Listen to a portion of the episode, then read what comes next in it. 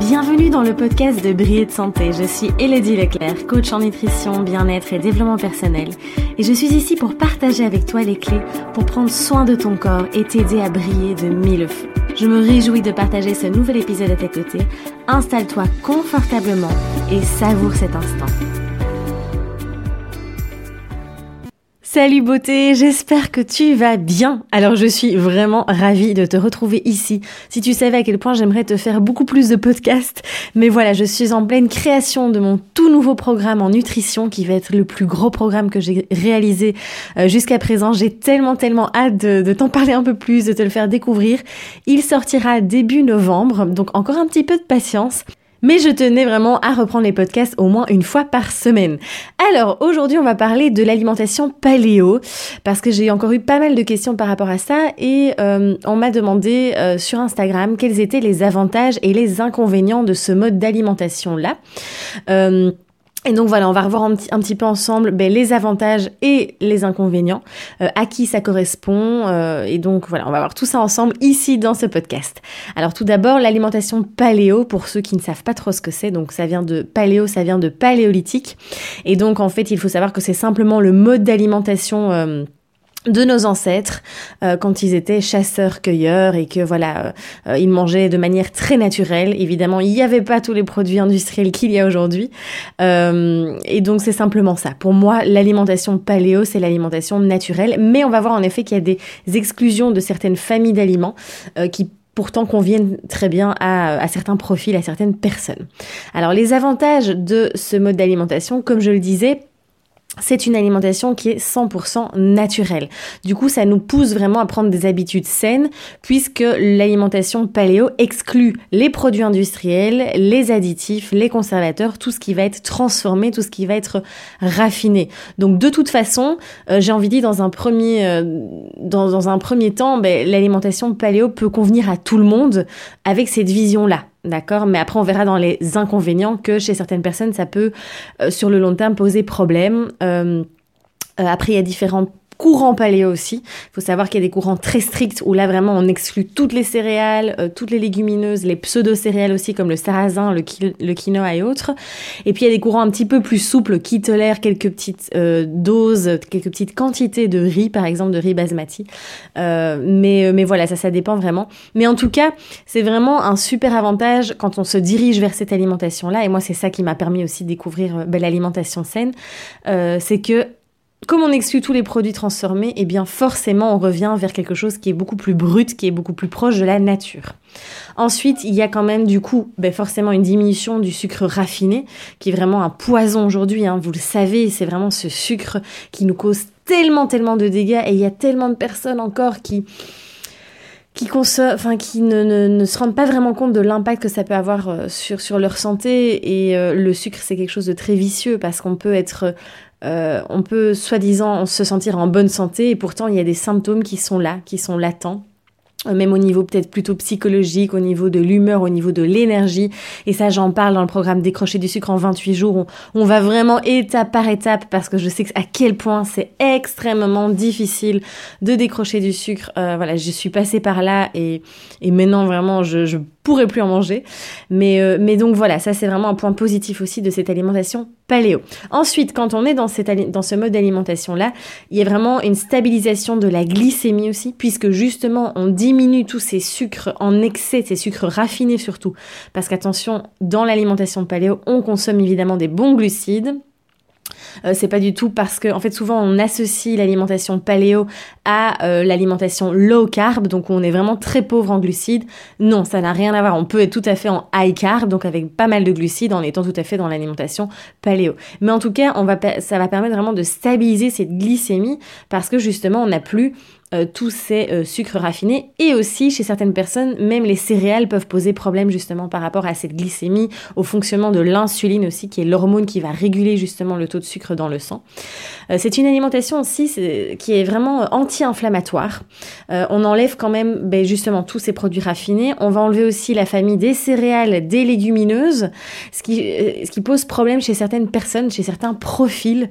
Vraiment on est tous différents. C'est pour ça que j'insiste beaucoup et c'est pour ça que pour certaines personnes, le paléo, ça va être fantastique. Ça va vraiment, euh, moi, ça m'a vraiment sorti de mes problèmes de santé. Et pour d'autres personnes, euh, ça va sur le long terme, mais elles vont pas se sentir bien parce qu'il va vraiment avoir des, catégories d'aliments qui vont euh, leur manquer. Mais au niveau anti-inflammatoire, on a des résultats absolument fantastiques, que ce soit au, niveau des douleurs articulaires, l'arthrose, la fibromyalgie, les maladies aussi chroniques, les maladies auto-immunes. pour moi, c'est vraiment une alimentation qui est extrêmement puissante par rapport à tous ces problèmes inflammatoires. Donc ça, ça, peut vraiment vous aider euh, en cas de douleurs chroniques et autres. Ensuite, c'est une alimentation qui est extrêmement riche en nutriments. Forcément, on revient vers des aliments qui sont bruts. Euh, donc euh, concrètement, ben, on a beaucoup plus d'apports en vitamines, en minéraux, euh, voilà, en, tous les nutriments dont notre corps a vraiment besoin, comparé à typiquement un mode d'alimentation classique avec des produits industriels transformés et autres. Si vous souffrez également d'acné, d'acné vraiment de l'adulte, d'acné chronique, en fait, encore une fois, ben, ça dépend du profil, mais très souvent quand même, on a des résultats aussi qui sont extrêmement positifs avec cette, ce mode d'alimentation-là, euh, parce qu'encore une fois, on enlève chez certaines personnes, les céréales peuvent vraiment poser problème, les légumineuses aussi, ou en tout cas, euh, déjà, l'excès de glucides transformés, raffinés. Et comme on revient vers, vers cette alimentation naturelle, eh bien, on calme encore une fois l'inflammation, on permet aux hormones de se rééquilibrer ce qui va vraiment permettre de diminuer euh, cette acné qui est sur le souvent enfin sur le visage, sur le dos, euh, n'importe où. Et moi j'ai fait l'expérience pour vous expliquer un petit peu mon, ma petite histoire de cet été. Euh, donc j'ai fait l'expérience de réintroduire des céréales dans mon alimentation que je ne mangeais plus depuis déjà trois ans facilement. et ça a été une vraie catastrophe. Et d'ailleurs, j'ai encore les, voilà, je, je, le paye encore entre guillemets actuellement. J'ai tout mon acné qui est revenu. Euh, puisque ça a complètement, chez moi, hein, je parle bien dans mon, dans mon cas, euh, ça a déstabilisé complètement ma glycémie, ça a créé de l'inflammation, ça a reboosté du coup, enfin ça a amplifié la production de testostérone. Euh, donc bref, voilà. donc on a des super résultats en passant dans l'alimentation paléo. Après, Parfois, juste en enlevant le gluten, euh, les produits laitiers, on peut avoir aussi euh, déjà une, amélioration pardon, au niveau de l'acné. Mais bon, je pense que ce sera le sujet d'une autre vidéo. Et puis, vous verrez qu'en 2019, début 2019, je vais extrêmement vous parler des hormones. Euh, je ne vous en dis pas plus, chaque chose en son temps. Je reste d'abord focus sur le prochain programme. Alors bon, je suis désolée, tu as vu que je encore je passe du vous au tu, au tu, au vous. je je sais pas si j'y arriverai un jour. Hein. bon, bref, on continue. Si tu souffres aussi d'allergies, d'intolérance, que tu as vraiment des intolérances chroniques, que tu as un côlon irritable ou autre, euh, pareil, ça peut vraiment être, euh, ça peut vraiment être un soulagement euh, par rapport à, à ce mode d'alimentation là. Et surtout, il y a des avantages aussi énormes avec euh, le paléo, c'est que tu vas avoir un regain d'énergie. Et euh, ça va, enfin c'est assez fantastique parce que comme on n'a plus, euh, surtout dans notre alimentation moderne, on va dire où il y a beaucoup de pain, de pâtes, de riz, de, de sucre, de biscuits, etc., mélangé à du gras, des mauvaises graisses, des, des graisses trans, etc. Et eh bien là, le fait de revenir à, des produits bruts, ben, tu vas faciliter ta digestion. Du coup, toute ton énergie ne va pas être focalisée justement sur ce travail-là. Et tu vas pouvoir permettre de, garder cette énergie ben, pour faire autre chose, pour avoir euh, la pêche, pour pouvoir euh, travailler, pour pouvoir faire tes activités, du sport et autres. Donc vraiment, il y a ce regain d'énergie à, condition évidemment que l'assiette soit équilibrée. Et ça, tu verras dans mon tout nouveau programme, j'en parlerai en détail, où vraiment je donnerai l'assiette et j'ai vraiment, je veux vraiment que ce programme il soit fait pour tout le monde. Donc il y aura un plan paléo, un plan omnivore traditionnel et un plan végétarien. Ça c'est vraiment très important. Euh, et tu verras, je décris vraiment euh, comment créer l'assiette idéale. Enfin, c'est vraiment très concret. Mais donc si elle est équilibrée, l'alimentation paléo te permet vraiment, vraiment d'augmenter cette énergie. Et puis ça permet quand même aussi de stabiliser son poids. Euh, encore une fois à condition de ne pas aller euh, dans, euh, dans un mauvais plan alimentaire parce qu'on peut très bien mal manger en paléo si on se goinfre de desserts, de, de, boules énergie qu'on fait soi-même, si on en mange tous les jours, on mélange les dates avec les oléagineux, on fait voilà tout ça, voilà ça risque de, te faire prendre du poids. Donc encore une fois, tout est une question d'équilibre. Maintenant, passons aux inconvénients. Alors, les inconvénients du, du mode d'alimentation paléo, c'est vrai qu'il est un petit peu plus onéreux, un petit peu plus cher, euh, parce qu'on va vers des produits ben, euh, de qualité, on va beaucoup vers des, fruits, des légumes, des oléagineux, de la viande ben, de qualité aussi, on va pas aller manger évidemment de la viande industrielle. donc ça a un certain coût, mais après c'est un choix encore une fois. c'est un investissement dans sa santé sur le long terme, hein. donc ça voilà, c'est un choix.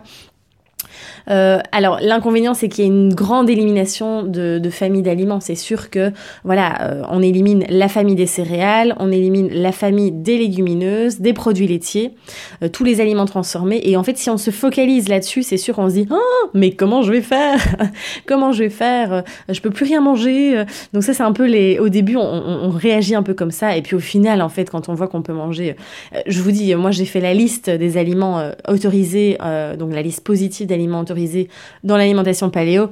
Et en fait, c'est une abondance. Hein. C'est juste qu'il faut pouvoir changer sa, sa, perception, changer aussi ses habitudes, en fait. Mais c'est sûr que, soyons honnêtes, euh, on est plus... Euh, en tout cas, il y a une grande élimination de, certaines familles d'aliments et donc ce qui peut poser problème parfois en société. Donc ça, c'est le deuxième point que je voulais vous dire aussi. Ben oui, en société, si on le suit de manière très stricte, et évidemment, ça peut parfois être un peu compliqué. Après, vous savez que moi, je suis pas pour les restrictions euh, aussi intenses.